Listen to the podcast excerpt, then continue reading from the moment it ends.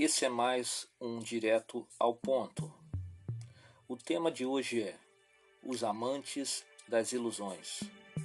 Está no Salmo 4, verso 2. Até quando estarão amando ilusões e buscando mentiras? Ilusão é uma coisa complicada. É uma espécie de mentira quase sempre inconsistente que pregamos a nós mesmos movidos pela pressão dos nossos próprios desejos e na certeza ou na esperança de encontrar o caminho mais curto da realização pessoal. É o expediente do qual lançamos mão para contornar problemas de maneira gostosa, sem esforço, sem luta, sem sacrifício. Só depois de algum tempo caímos na real e percebemos que a ilusão era um mero sonho, um produto da imaginação, um atalho que não deu certo, uma sensação emocional artificial, efêmera, uma decepção que tentamos burlar. Por causa da procura, existe até mesmo uma verdadeira indústria de ilusões.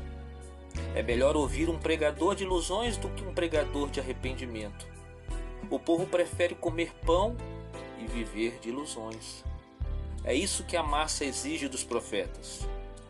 Isaías, no capítulo 30, verso 10, ele diz: não nos revelem o que é certo. Fale-nos coisas agradáveis, profetizem ilusões. Mas Deus condena tal prática e mostra a diferença entre a conversa fiada e a verdadeira pregação. Jeremias, capítulo 23, verso 28 diz: O que tem a palha a ver com trigo? O salmista não faz parte do grupo que prefere sonhos ele coloca palavras, ilusões e mentiras na mesma linha, no mesmo nível, no mesmo saco. E ainda adverte: Até quando vocês, ó poderosos, estarão amando ilusões e buscando mentiras?